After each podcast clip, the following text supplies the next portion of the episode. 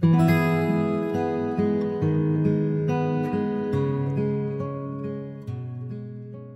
同的城市，同频的你，我是四零四，在北京向你问好。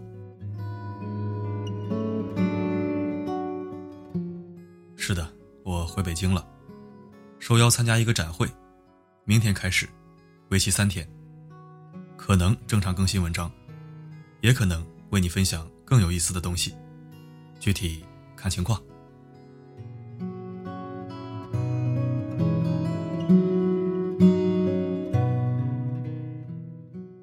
许多人都有过类似的感受，好像永远都在做着同样的事情，然后按部就班的去生活。每天坐着地铁、公交去上班，然后做着重复的工作，再然后下班，刷一会儿朋友圈，逛一会儿淘宝，或是打一会儿游戏，然后睡觉。第二天再重复着昨天的生活，无限循环。尽管在某一个时刻。你也会惶恐，也会不安，甚至记起自己年少时的拼劲儿。但是，你看着街上熙熙攘攘的人流，开始想起身边人的告诫：稳定有什么不好？瞎折腾什么？折腾干嘛呀？可是，当你听信了这些流言，你也就深陷在了这日复一日的泥沼中，难以前行。因为说这些话的人，往往都是因为见过的世面。太少了。这就像《成长词典》隧道视野里面所提到的，一个人如果身处隧道，能看到的就只是前后非常狭窄的视野。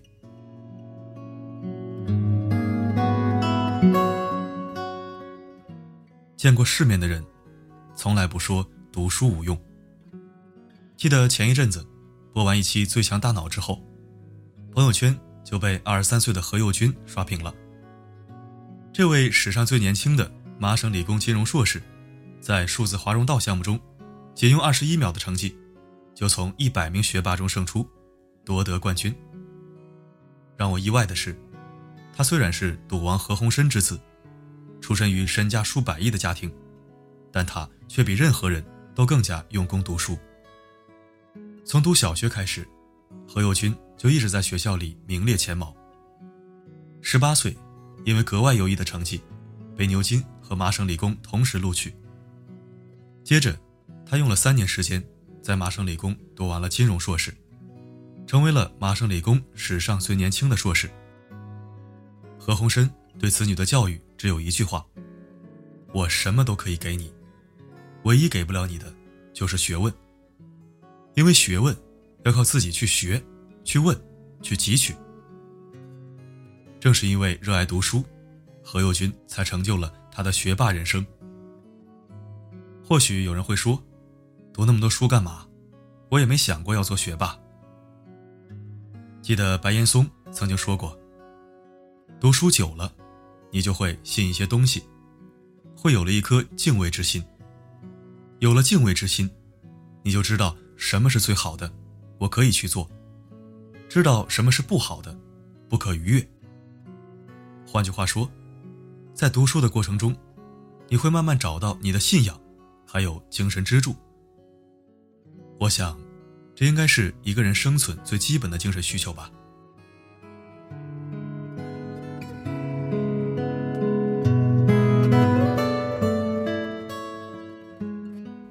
见过世面的人，从不会炫耀悠闲。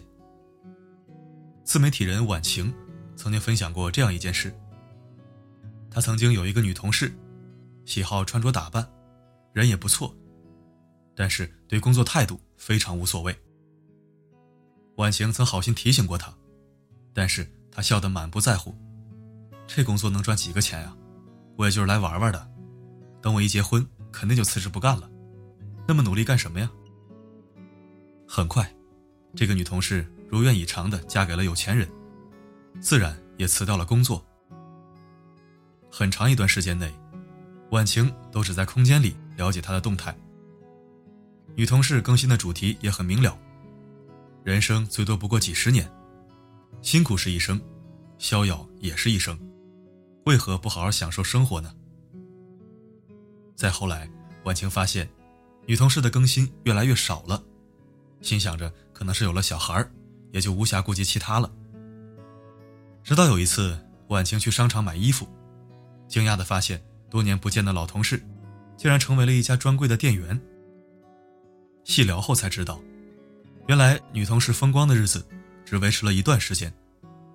后来夫妻感情破裂，关系不和，为了维持生活，她只能出来工作。因为当初的知识本来就不扎实，又多年不用，正常的办公室工作早已做不来了，所以她就到商场来做了营业员。说起当初，女同事满脸悔恨。说：“如果人生重来一次，她一定会选择截然不同的生活方式。”许多人会认为，折腾、奋斗的日子太累了。但是他们不知道的是，没有踏实的努力，你现在所炫耀的悠闲，你现在所身处的安逸，在若干年后的某一个时刻，都会被生活所击碎。最终还原在你面前的，是赤裸裸的现实。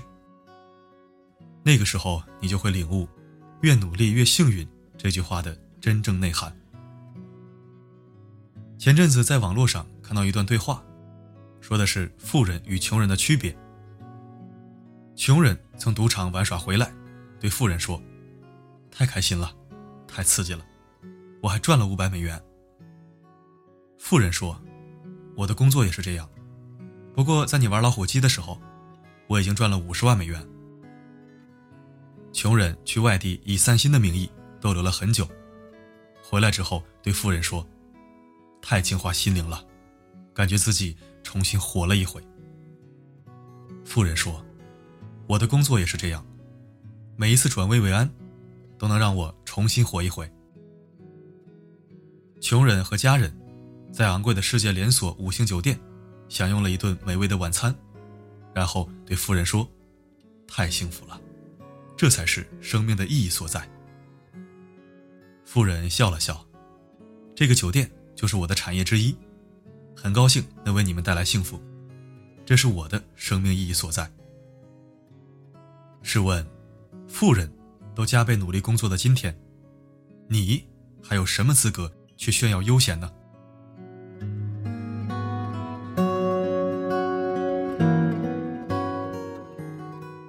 见过世面的人。从不嫌弃生活无趣。上个月在路上，偶遇一位小学同学，他目光无神，一脸愁容，与儿时记忆中活泼开朗的他形成了鲜明对比。从闲聊中感知到，在他眼里，生活似乎就是柴米油盐，了无生趣。这或许就是这些年他变化如此之大的主要原因，因为无趣、无聊。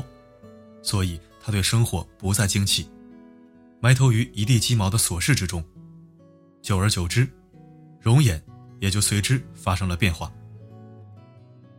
然而，见过世面的人，绝不会为生活的琐碎所困扰。在他们眼里，世界之大，阳光雨露，都是那般美好。翻看陈意涵和张钧甯的微博。你就会发现，他们的每一天都是阳光灿烂的。他们热爱跑步，工作之余去运动，是他们生活中最重要的一个部分。他们还会去不同的城市，理由也很简单，就是想换一个角度看看世界。张钧甯有一个 to do list，例如挑战各种极限，经历不一样的冒险。总之。他们尝试各种各样的小事，让生活过得丰富多彩。无论疯狂还是安静，无论在远方还是脚下的，都不让自己为生活所困，而是跟着自己的节奏，过着自己喜欢的生活。心理学上有一个概念，叫做态度效应，就是说，你有怎样的态度，就会有怎样的人生。作家萨克雷曾经说过：“生活是一面镜子，你对他笑，他也会对你笑；你对他哭，他也会对你哭。这就是态度效应的精髓。换句话说，想让你的生活变得有趣，最重要的就是改变你对生活的态度。知乎上有一个问题：什么才算是见过大世面？有一个回答让我印象深刻：会讲究，能将就，能享受最好的，也能承受最坏的。见过世面的人们，自然会在人群中散发着不一样的气质，温和却有力量。谦卑，却有内涵。愿你我都能摆脱平庸无趣的生活，用不一样的格局，经营好自己的人生。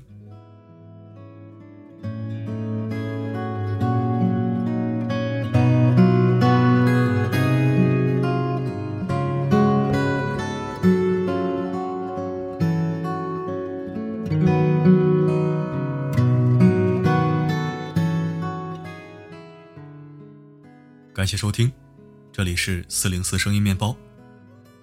今天这篇文章才是面包味十足，是不是？我的好朋友曾经问我，你为啥不定位一下公众号内容呢？怎么一会儿干货一会儿鸡汤的，多乱呀！我来回答为什么。因为我从来没有把公众号当成工作任务，我真的是把这里当做我的房子。这个地方有我的情怀，有同频的人。有重要的人，我不想天天上干货，让人感到焦虑；也不想天天熬鸡汤，让人变得矫情。面包房就卖一种面包，那还能叫面包房吗？叫馒头铺吗？可能馒头都不乐意，因为馒头铺里除了馒头，还有花卷、豆包、鸡蛋饼呢。哎呦，对不起，大晚上的说这个，控制啊，控制。赶紧睡，别琢磨着找吃的。吃胖如山倒，减肥如抽丝啊！只有天知道我减肥四十斤，到底经历了什么。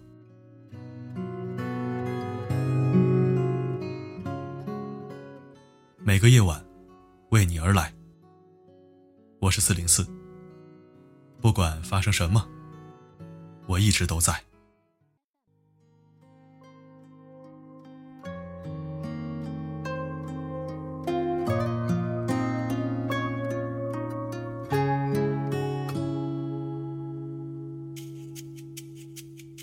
你住的巷子里，我租了一间公寓，为了想与你不期而遇。高中三年，我为什么为什么不好好读书？没考上跟你一样的大学，我找了份工作。离你宿舍很近。当我开始学会做蛋饼，才发现你不吃早餐。我，你又擦肩而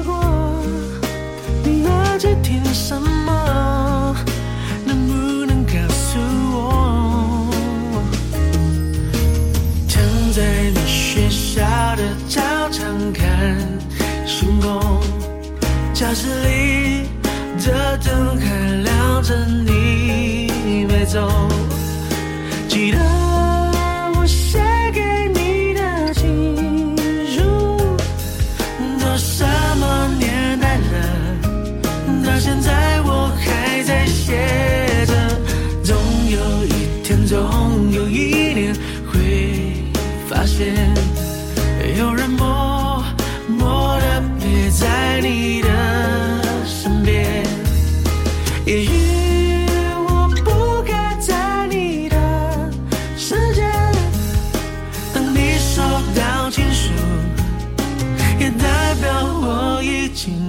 走远。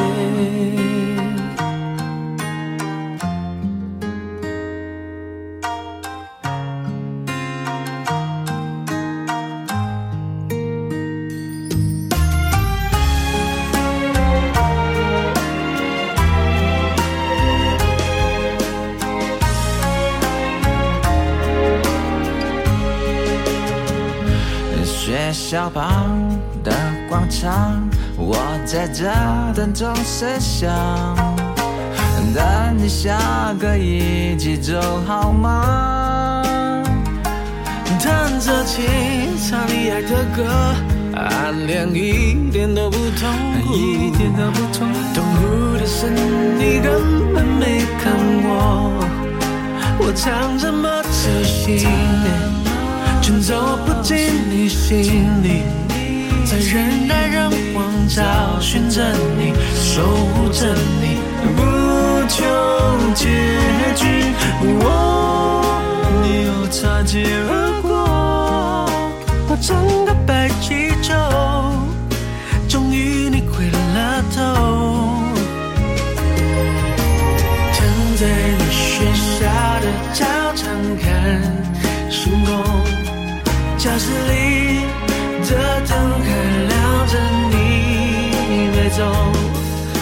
记得我写给你的情书，都什么年代了？到现在我还在写着，总有一天，总有一年会发现，